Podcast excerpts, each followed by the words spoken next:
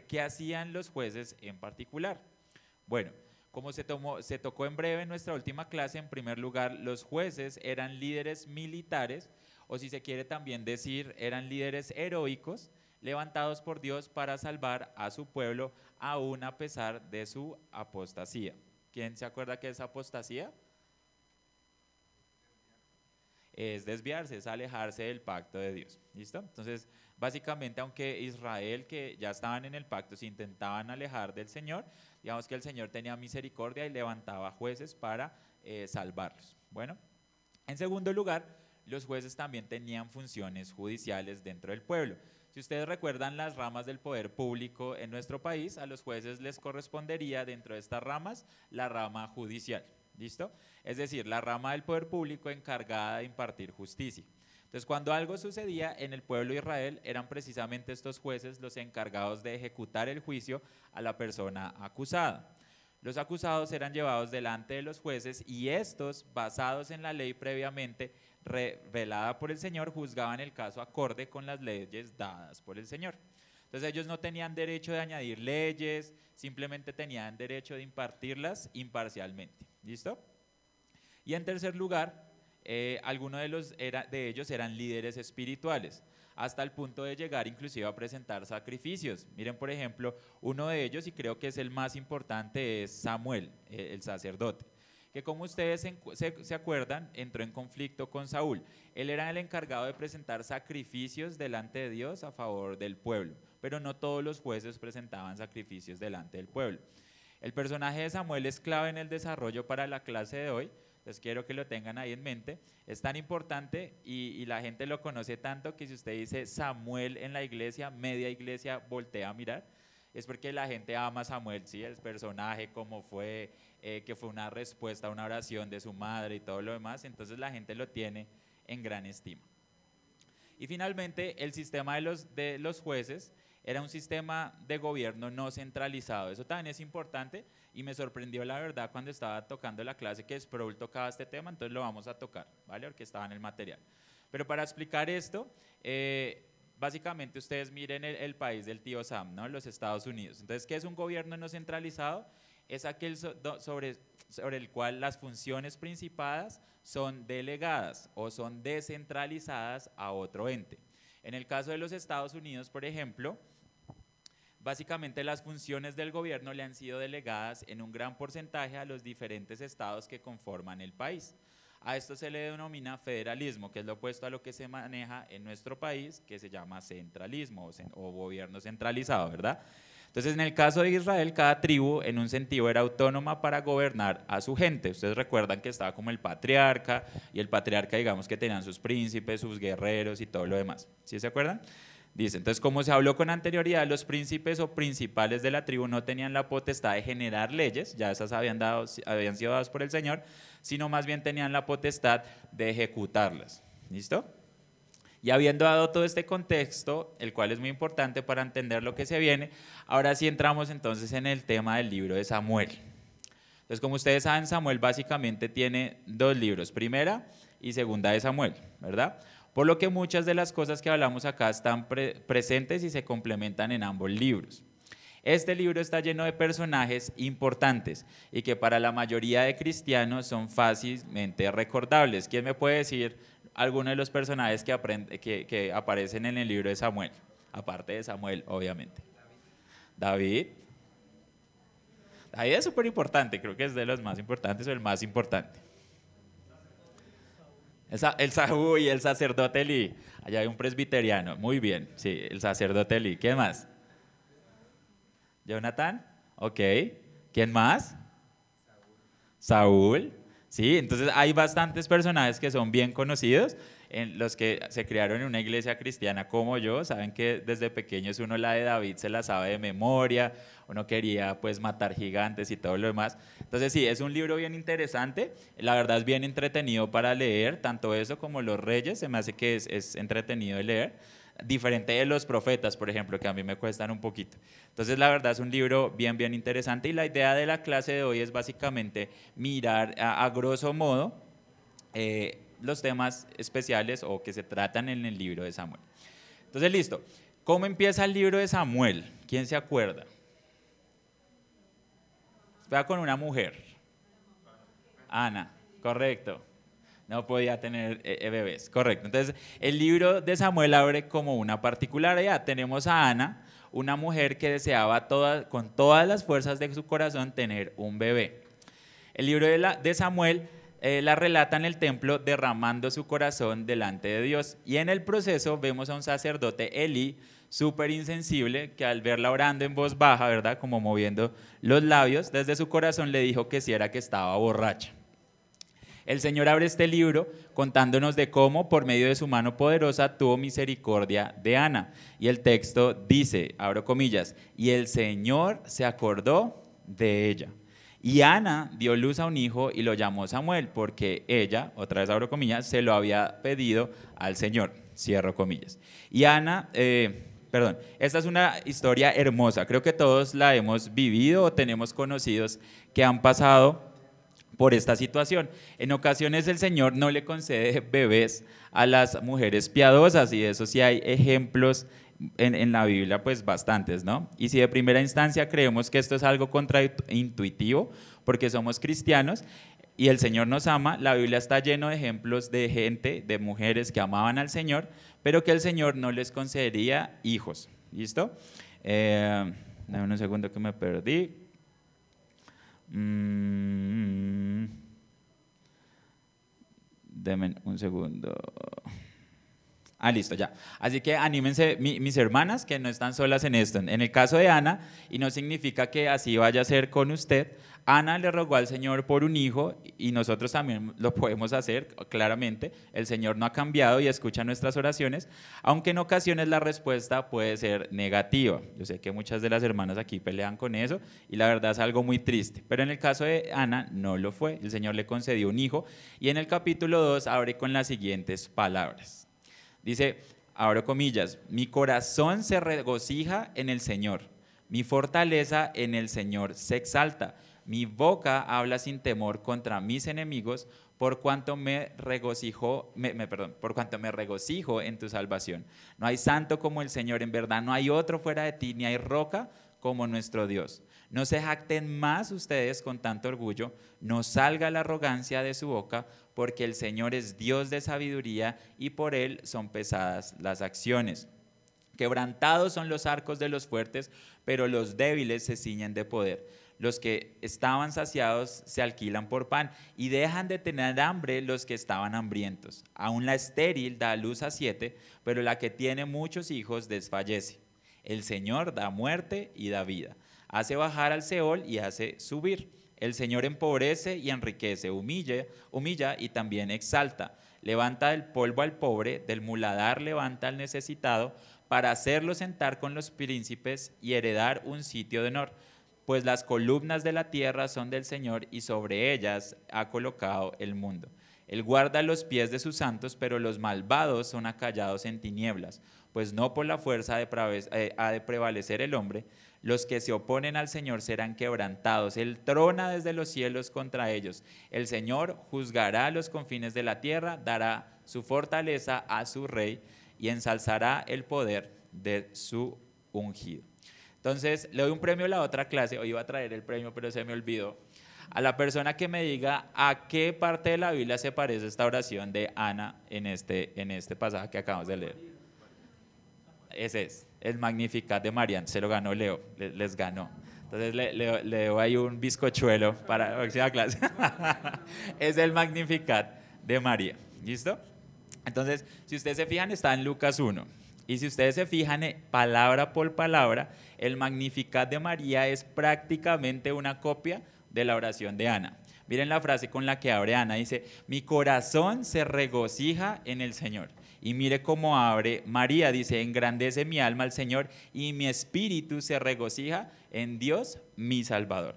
Y después de eso empieza a adorar el nombre de nuestro Dios casi que de una manera paralela. Perfectamente usted podría poner una oración junto a la otra y no va a encontrar casi diferencia alguna. La idea básicamente es la misma.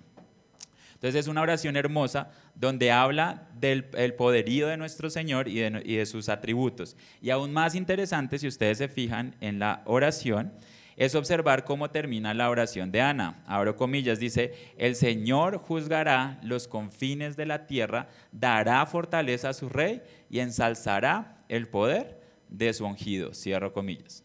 ¿De quién creen que está hablando? Correcto.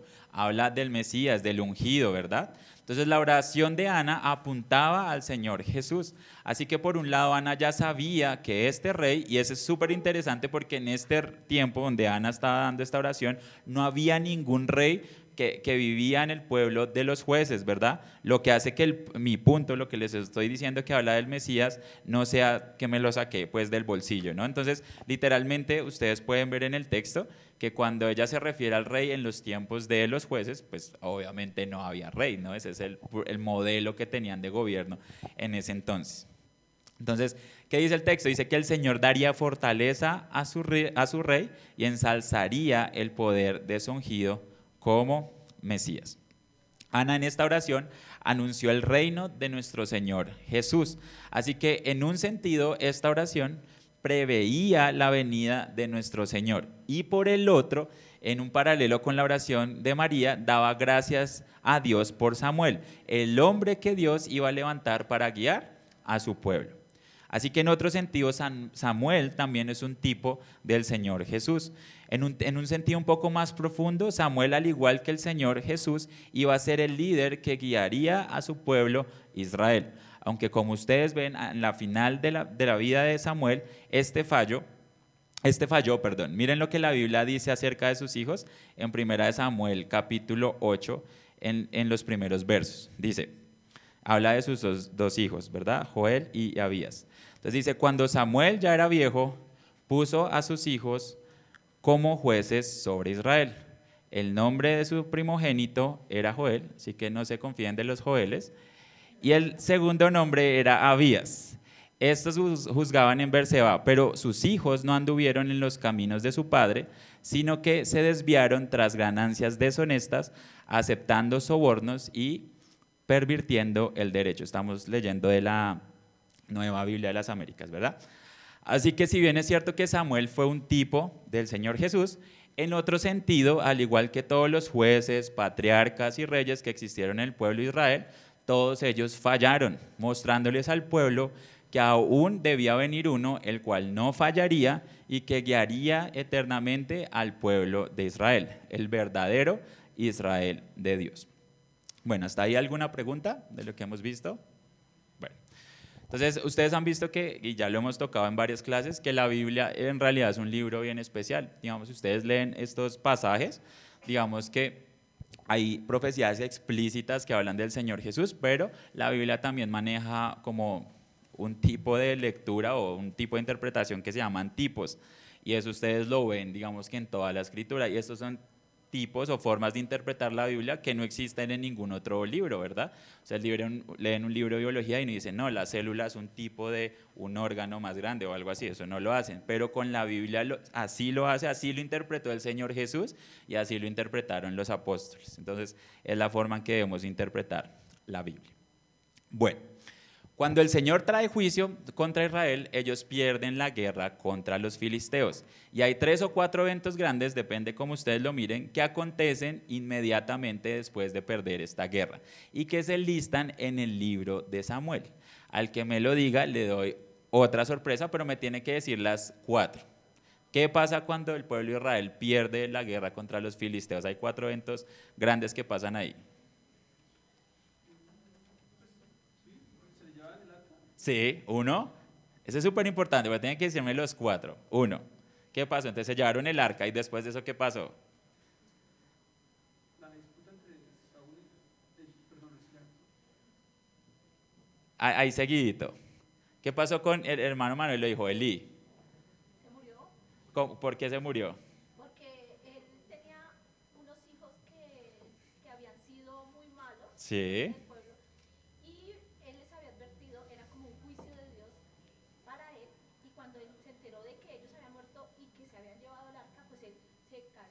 sí. Se, rompió, sí. sí, así, así dice la historia. Entonces, secuestran el arca, Elí se entera, se va de para atrás, se, se rompe la cabeza, sus hijos se los mataron en la guerra y falta otro evento. ¿Qué más pasa? Así seguidito. Dímelo. Ah, bueno, ca- casi, no, no, no, ese, ese pasa un poquito, pero casi, está antecitos de eso. Bueno, yo, se los digo, está la suegra de Eli, si ustedes se acuerdan, dice que ella también al escuchar que su esposo y su suegro habían muerto, dice que le dio tanta atención que se le vino el bebé, o sea, imagínense eso, tuvo el bebé, ¿verdad? Ella muere después de tener el bebé y ¿cómo le pone al bebé? y Cabot.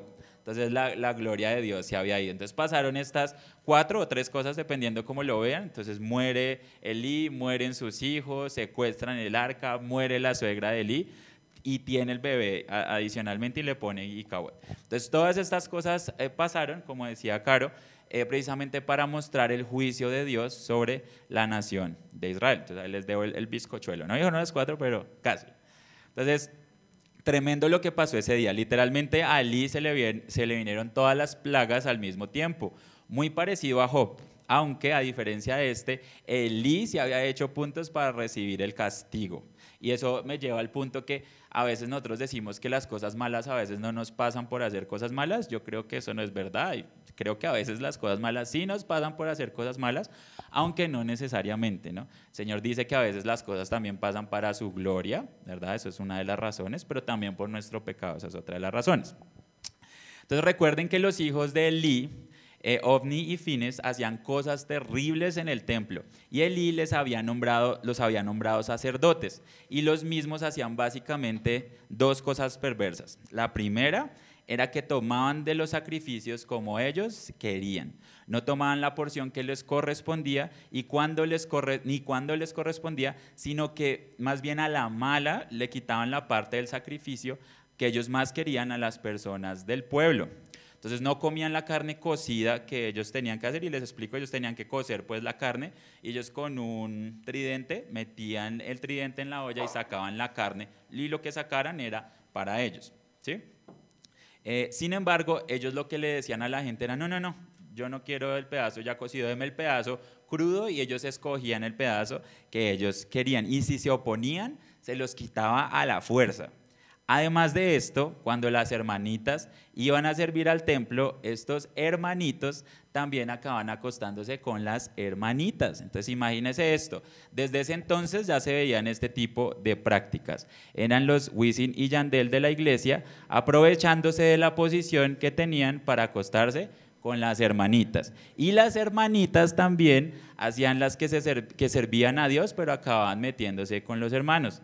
Ustedes han visto que eso pasa hasta en las mejores familias, ¿no? Entonces hay muchas hermanitas y ustedes los pueden ver en varias iglesias que tanto los hombres se aprovechan de ellas, que están en lugares de autoridad, como las hermanitas también ceden. Para mí la verdad se me hace muy complejo entender cómo una persona puede decir, no, no sabías. Entonces, o sea, es imposible, o sea, le dio besos y no sabía, o sea, es imposible. Entonces, muchachas, estén pendientes con eso, ¿listo? Ahora, cosas por las cuales vino el juicio de Dios sobre Elí, que si bien es cierto, al parecer no practicaba ninguna de estas cosas, no les exhortaba a sus hijos en su pecado. Entonces, este es un, un- texto por excelencia acerca de lo que no debemos hacer como padres. Debemos ser amorosos, sí, comprensivos, pero nuestros hijos deben ser amados, perdón, deben saber más que nosotros amamos al Señor que lo que los amamos a ellos. Y que si bien es cierto, daríamos la vida por ellos, eh, permitiríamos que nos torturaran por amor a ellos, los amamos como nos imaginan, nunca, escúcheme bien, nunca debemos permitir que ofendan a nuestro Señor que nos amó y que se entregó por nuestro pecado. Entonces, el tema de Icabod en este pasaje es de suprema importancia. La presencia de Dios se había ido y a razón del juicio de Dios, él ya no estaba con Israel, ¿verdad? Esto nos muestra que el Señor, aunque es lento para la ira, en algún momento llega y esta vez le tocó a Israel.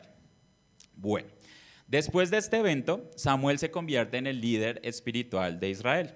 Entonces, en paralelo a esto sucede un evento súper importante que aparece en el país de los filisteos. Entonces le leo primera de Samuel capítulo 5. Dice, abro comillas, los filisteos tomaron el arca de Dios y la llevaron a Ebenezer a Asdod. Entonces los filisteos tomaron el arca de Dios y la introdujeron en el templo de Dagón y, le pusieron, y la lo pusieron junto a Dagón. Y a la mañana siguiente, cuando los de Asdod se levantaron temprano, vieron que Dagón había caído en rostro en tierra delante del arca del Señor. Así que tomaron a Dagón y lo pusieron otra vez en su lugar. Pero al levantarse temprano, al día siguiente, otra vez Dagón había caído rostro en tierra delante del arca del Señor y la cabeza de Dagón y las dos palmas de sus manos estaban cortadas sobre el umbral. Solo el tronco le quedaba a Dagón.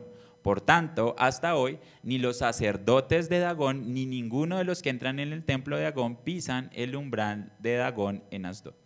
Entonces, esta gente había intentado envilecer al Señor, creían que podían poner al rey de reyes y señor de señores y compararlo ahí con un figurín. Entonces Dagón es Dios, es Dios querían, querían eh, proclamar los filisteos, pero el, el Señor muestra que Él se defiende solito. Entonces no nos equivoquemos, señores, después de esto, lo, lo, siguiente que comienza a suceder con los filisteos es sumamente terrible y se los leo. Está el versículo 6 al 12. Dice, y la mano del Señor se hizo pesada sobre los de Asdod y los desoló y los hirió con, temor, con tumores, perdón, tanto a Asdod como a sus territorios. Cuando los hombres de Asdod vieron lo que le sucedía, dijeron, el arca de Dios de Israel no debe quedar con nosotros, pues su mano es dura sobre nosotros y sobre Dagón, nuestro Dios. Así que enviaron a buscar e hicieron venir a todos los príncipes de los filisteos y les dijeron, ¿qué haremos con el arca del Dios de Israel? Que se traslade el arca del Dios de Israel a Gat respondieron ellos. Y trasladaron el arca del Dios de Israel, pero después de que lo habían trasladado, la mano del Señor estuvo contra la ciudad, causando gran confusión e hirió a los hombres de la ciudad, desde el menor hasta el mayor, saliéndoles tumores. Entonces enviaron el arca de Dios a Ecrón, y, que cuando, y cuando el arca de Dios llegó a Ecrón, los ecronitas clamaron y dijeron, han traído el arca de Dios hasta nosotros para matarnos a nosotros y a nuestro pueblo. Por tanto, mandaron reunir a todos los principales de los filisteos y les dijeron, saquen de aquí el arca del Dios de Israel y que vuelva a su sitio, porque no queremos que nos mate a todos y a nuestro pueblo.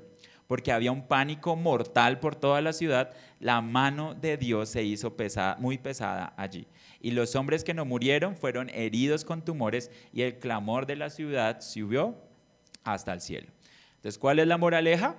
La moraleja es que ningún filisteo incircunciso se, se puede meter con nuestro Dios y salir con vida. Pero acá no acaba la historia. Si bien es cierto, ningún filisteo incircunciso se puede meter con nuestro Dios y salir con vida, tampoco nosotros nos podemos meter con nuestro Dios y salir con vida. Y eso es lo que sigue hablando el texto. Entonces vamos a ver qué dice segunda de Samuel. Bueno, eso está en paralelo y vamos a hacer ahí muchos overlaps entre los dos eh, libros capítulo 6, versos 6 al 11. Dice, cuando llegaron a la era de Nacón, estaban trasladando el arca de vuelta a Jerusalén. Dice, Usa extendió la mano hacia el arca de Dios y la sostuvo porque los bueyes casi se volcaron. Y se encendió la ira del Señor contra Usa y Dios los hirió allí, lo hirió allí por su irreverencia y allí murió junto al arca de Dios. Entonces Dios se enojó, se enojó porque el Señor, perdón, David se enojó porque el Señor había estallado en ira contra Usa y llamó a aquel lugar Pérez Usa hasta el día de hoy.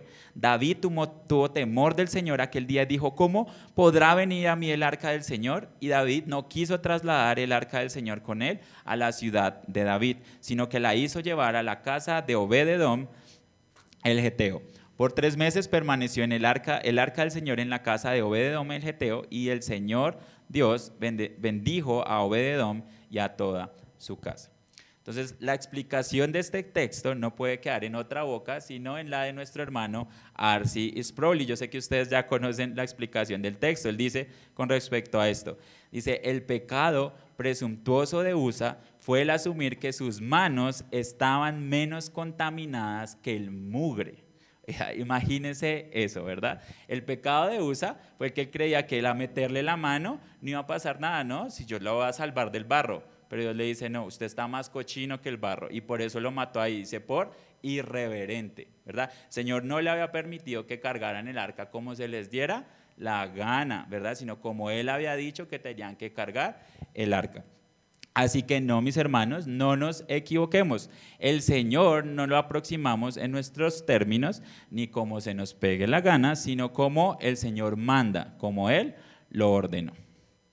Bueno, cambiando de tema, en el mismo libro, volviendo al tema de los hijos de Samuel, vamos a leer primera de Samuel 8, del 1 al 3. ¿Listo? Primera de Samuel 8, del 1 al 3. Abro comillas, dice, y aconteció que cuando Samuel era viejo, y esto ya lo hemos leído, lo vuelvo a leer de nuevo, puso a sus hijos sobre como jueces sobre Israel. El nombre de su primogénito era Joel y el nombre del segundo Abías. Estos juzgaban en Berseba, pero sus hijos no anduvieron por los caminos de él, sino que se desviaron por ganancias deshonestas, aceptando soborno y pervirtiendo el derecho. Entonces, la primera enseñanza de estos pasajes es que Dios no tiene dietos, no tiene nietos, pero tiene hijos. Y nosotros debemos entender como cristianos que al igual que nosotros, a nuestros hijos el Señor les demanda arrepentimiento y fe. Entonces no caigamos en el pecado de los fariseos en la época del Señor Jesús, que creían que por descender físicamente de Abraham eran salvos el primer sermón del Señor Jesús a su pueblo, la iglesia, fue arrepentidos y convertidos, que el, pueblo, perdón, que el, reino de los cielos se ha acercado. Y, y esto aplica para todo el pueblo de Israel. Y se aplica para ellos, también aplica para nosotros. A nuestros hijos le debemos predicar la necesidad del arrepentimiento y de la fe. Pero tampoco caigamos en el pecado de nuestros hermanos bautistas que sacan a los niños del pacto. Dice el Señor, dejad que los niños vengan a mí y no se lo impidáis porque de los tales es el reino de los cielos. Entonces, si bien es cierto, a nuestros niños se les demanda arrepentimiento y fe, también es cierto que el Señor les ha dado una bendición especial y los ha puesto dentro de su pueblo. A nuestros hijos se les llaman santos en la Biblia, de la misma, que se le, de la misma manera que se le llama a cualquier otro creyente dentro de la iglesia. Entonces ellos no tomaron la decisión de estar en el pueblo de Dios, sino que Dios tomó la decisión por ellos. Son parte del pueblo de Dios y tienen la semilla del Evangelio en sus corazones, que si la cuidamos y la alimentamos por la gracia de Dios, darán frutos de arrepentimiento y fe. El otro punto que aprendemos de esta historia es que no hay garantía de que una persona piadosa tenga hijos creyentes, porque cada generación necesita conversión. Si bien es cierto, confiamos que el Señor les ha dado a nuestros hijos una bendición especial, también entendemos, basado en varios ejemplos bíblicos, que en Isaac te será llamada descendencia, es decir, no según la carne, sino según la fe. Aún con todo, sabemos que la Biblia, la razón por la cual por la que Dios nos da hijos está en Malaquías 2.15. Y en, el pasaje de recuerdo donde dice que uno le tiene que ser fiel a la esposa de su juventud. Dice lo siguiente, abro comillas, ¿acaso no hizo Dios un solo ser que es cuerpo y espíritu, hablando del matrimonio? ¿Y por qué solo uno? Dice, porque busca descendencia para Dios. Así que cuídense en su propio espíritu y no traicionen a la esposa de su juventud. Cierro comillas. Entonces, ¿qué nos dice el Señor? Que cuál es la razón por la cual Dios le da hijo a los creyentes, según este, este pasaje, para tener una descendencia para Él. ¿Listo? Entonces eso es súper claro. La gente no puede decir y tratar a sus hijos como incrédulos porque no es correcto, ¿verdad? La Biblia, la razón por la cual nos ha dado hijos es para tener descendencia para Él. Y ciertamente, no sé si habrá una estadística, si se puede hablar así, pero eh, vemos que la mayoría de convertidos deberían venir de la misma iglesia del Señor, ¿verdad? Si ya tienen bebés, pues la mayoría deberían ser conversos. Ahora, no hay una estadística para esto, pero es lo que nos dice la Biblia, ¿verdad? Que Él les ha dado una bendición especial. Bueno, una parte importante también del libro de Samuel es cuando el pueblo le pide a Samuel que les dé un rey como todas las naciones. Eso está en primera de Samuel 8, del 4 al 11. Entonces abro comillas, dice, entonces se reunieron todos los ancianos de Israel y fueron a Samuel en Ramá. Y le dijeron, mira, has envejecido y tus hijos no andan en tus caminos. Ahora pues, danos un rey para que nos juzgue como todas las naciones. El pueblo de Israel estaba pecando aquí de dos maneras. La primera y la más clara es que querían ser como las otras naciones, querían ser como los cananeos, querían tener el estilo de vida de la gente que los rodeaba. No mantener la antítesis. En los círculos reformados la antítesis es esa diferencia que nosotros tenemos que tener con la gente que no es cristiana. Nosotros no vivimos como los no cristianos, no hablamos como los no cristianos, no estudiamos como los no cristianos, no trabajamos como los no cristianos, no razonamos como los no cristianos. Hace poquito les daba un ejemplo que no en todas las, las, las cosmovisiones 2 más 2 es igual a 4. En los panteístas, por ejemplo, 2 más 2 es igual a 1. Entonces, lo que usted cree sí importa y nosotros de verdad nos debemos comportar como una tribu diferente, como una tribu que sirve al Señor. El Señor había liberado al pueblo de Israel precisamente para que se quedaran libres y que no volvieran a un yugo de servidumbre terrenal. Al buscar un rey, en realidad estaban rechazando al verdadero rey. Israel no había sido diseñada para ser una democracia, ni una oligarquía, ni una aristocracia o monarquía. Israel siempre había sido diseñada para ser una teocracia. En ocasiones, cuando pensamos en teocracia, se nos ponen los pelos de punta y personalmente yo tiendo a pensar mucho en lo del tema de la yihad y los musulmanes radicales que quieren impartar la charía en todo el mundo y sobre toda la humanidad. Eh, si eso fuera así, todas las mujeres estarían envueltas en seda y con sus genitales mutilados, como lo vemos en Arabia Saudita. Pero cuando reflexionamos al respecto, un reino tiránico en manos humanas sería una cosa terrible para la sociedad donde, donde esté ese mal.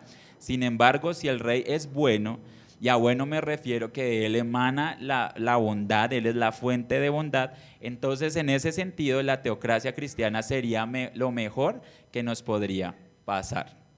Israel fue diseñado para vivir bajo el reino del Señor, bajo sus mandamientos, vivir para adorarle, pero había escogido el otro camino, el de los ídolos.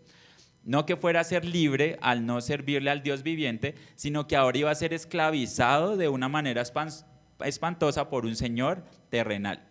Entonces, un señor que se iba a enseñorear de él y los iba a explotar. Y no quiero con esto que piensen que apoyo el postmilenialismo y que va a procurar que toda la sociedad viva a la brava bajo los mandamientos de Dios, sino que más bien que nosotros como iglesia debemos vivir a rajatabla bajo la palabra del Señor, ni más ni menos. Ahora, no es que estoy diciendo tampoco que los postmilenialistas no crean esto, ellos también creen que deben vivir bajo rajatabla bajo la ley del Señor. ¿Verdad? Dice, ahora, vamos a ver cuál es la respuesta de nuestro Dios. Primera de Samuel 8, del 6 al 7. Dice, pero fue desagradable a los ojos de Samuel que dijeran, danos a un rey que nos juzgue. Y Samuel oró al Señor y dijo, y dijo a Samuel, escucha la voz del pueblo en todo lo que te digan, pues no te han desechado a ti, sino que me han desechado a mí, para que no sea rey sobre ellos. Entonces la petición de Israel de tener un rey era un rechazo en todo el ministerio y la vida de Samuel, ¿verdad? Lo estaban rechazando a él. Pero también el rechazo de Samuel es también un rechazo al Dios que él representaba en el pueblo.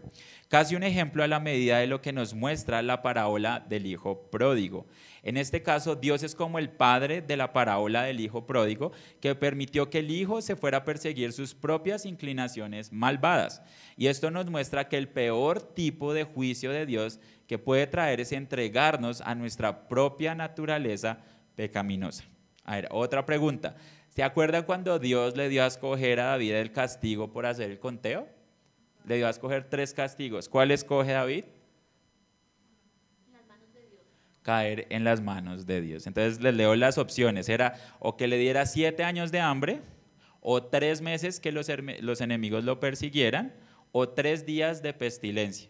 Y David escoge dice lo siguiente, dice, te ruego pues que me dejes caer en manos del Señor, porque grandes son sus misericordias, pero no caiga yo en manos de hombre. Escogió la tercera opción, que el Señor les diera una pestilencia por tres días. Entonces murió un poco de gente, pero David sabía que el Señor es misericordioso, mientras que nosotros no lo somos. David entendía que le iba a ir peor si se le dejaban manos de hombres que iban a hacer su voluntad el peor castigo que le puede venir de parte de Dios a un hombre es que Él nos deje hacer nuestra propia voluntad. Y también lo vemos ahí en Romanos 1, ¿verdad? Dice que Dios los entregó a que hicieran lo que, lo que quieran. ¿Y qué es lo que queremos? Hacer lo malo. Primera de Samuel 8, 10, Dios le advierte a Samuel, dice, déjelos, pero déles la, la advertencia de qué es lo que les va a pasar.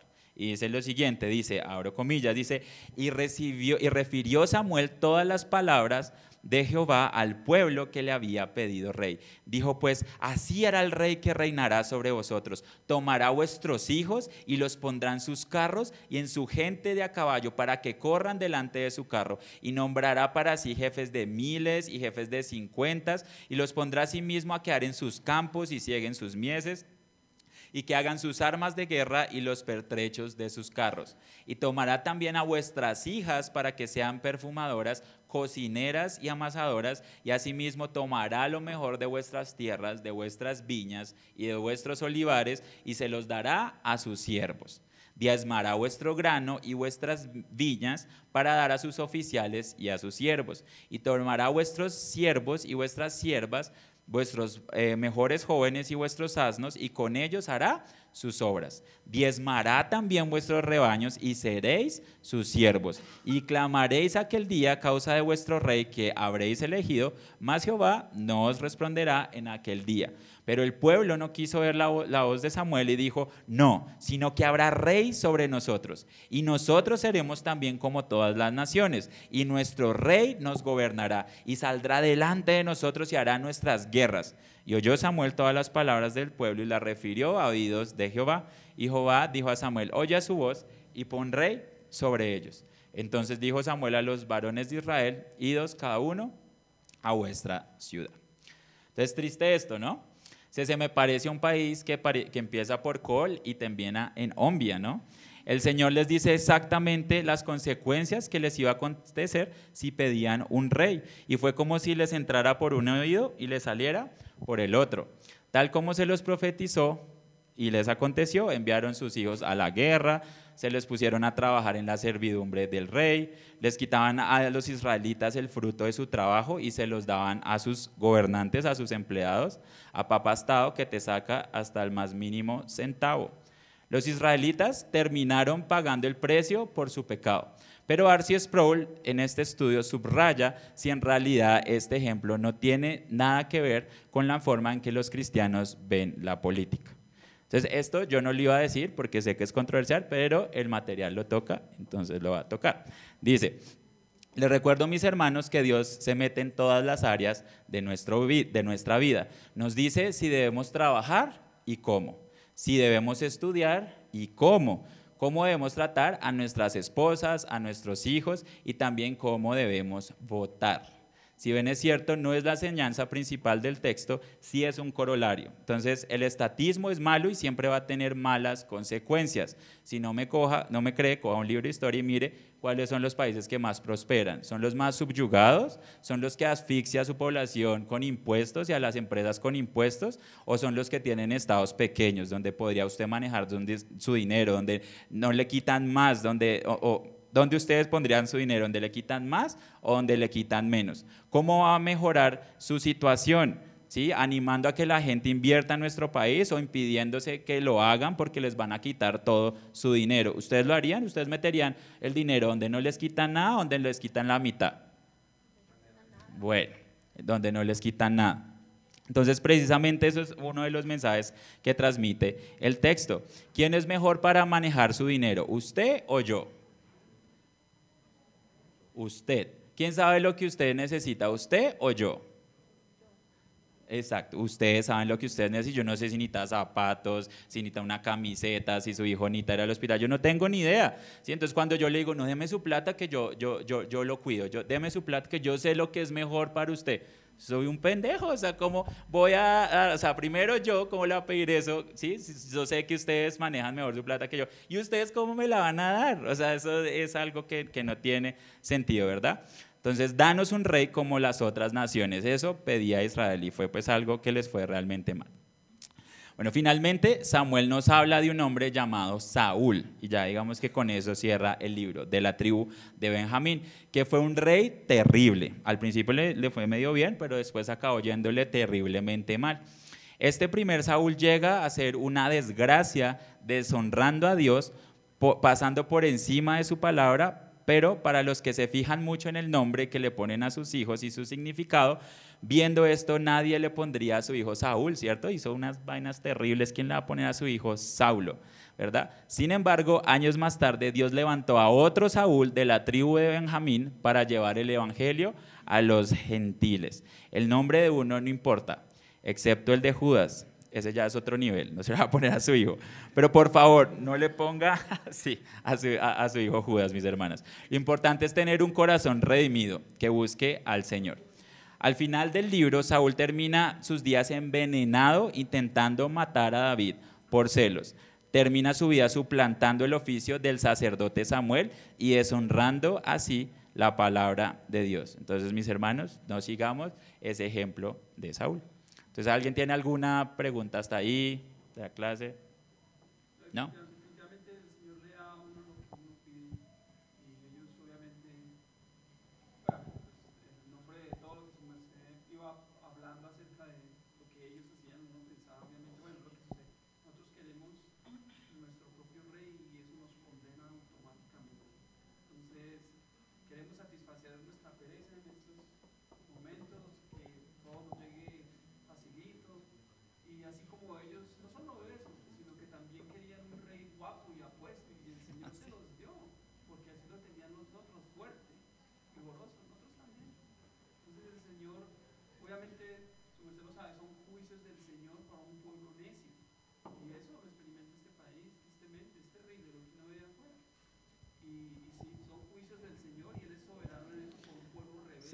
Lo, único que no nos dio fue un presidente pintoso, eso sí.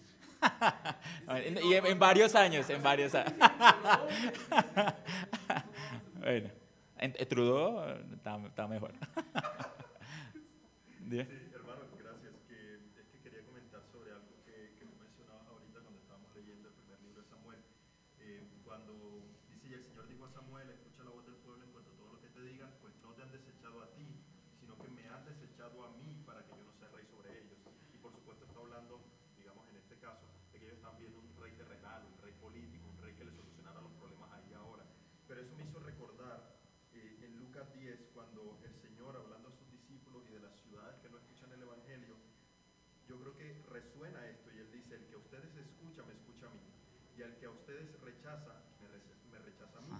Y el que me rechaza a mí, rechaza al que me envió.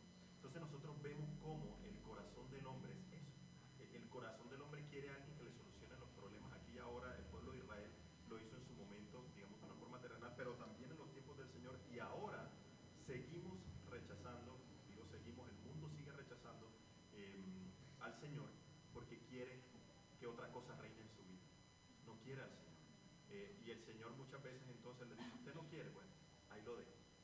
siga usted en sus pecados, lo dejo en su inmundicia, lo dejo en sus vilezas, en sus vicios, etcétera, porque el que ha rechazado el mensaje del Evangelio, el que ha rechazado al cristiano que le lleva la palabra, en realidad está rechazando al Señor, así como lo hizo el pueblo de Dios.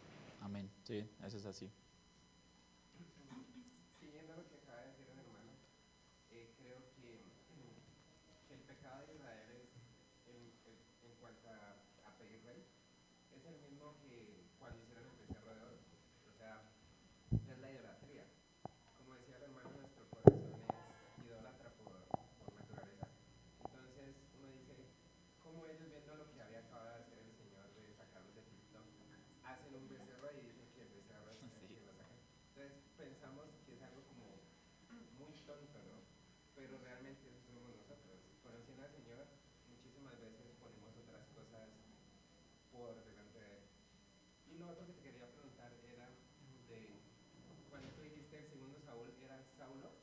Sí, Saulo de Tarso. Entonces, creo que, que, el nombre sí importa porque por algo el Señor le cambió el nombre a Saulo a Pablo.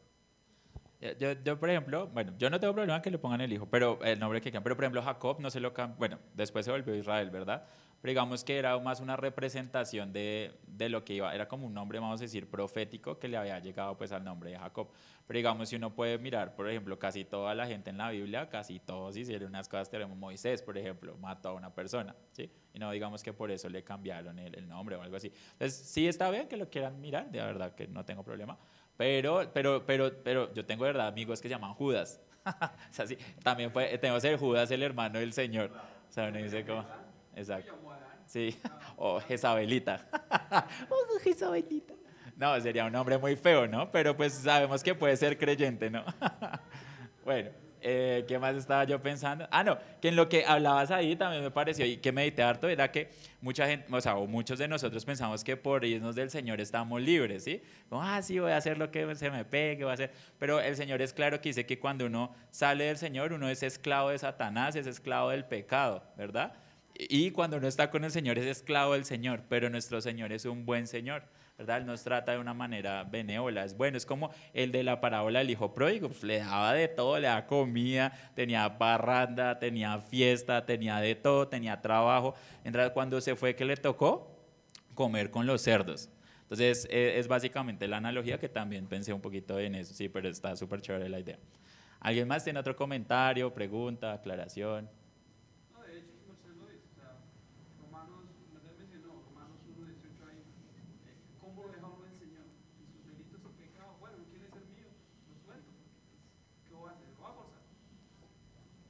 Terrible eso, sí. Eso sí, terrible. Bueno, nada más. Bueno, entonces vamos a orar ya para, para entrar ahorita al, sermón. Entonces, mi buen Señor, te damos muchas gracias, Señor, por este día. De verdad que muchas enseñanzas tú nos das en el libro de Samuel, Señor.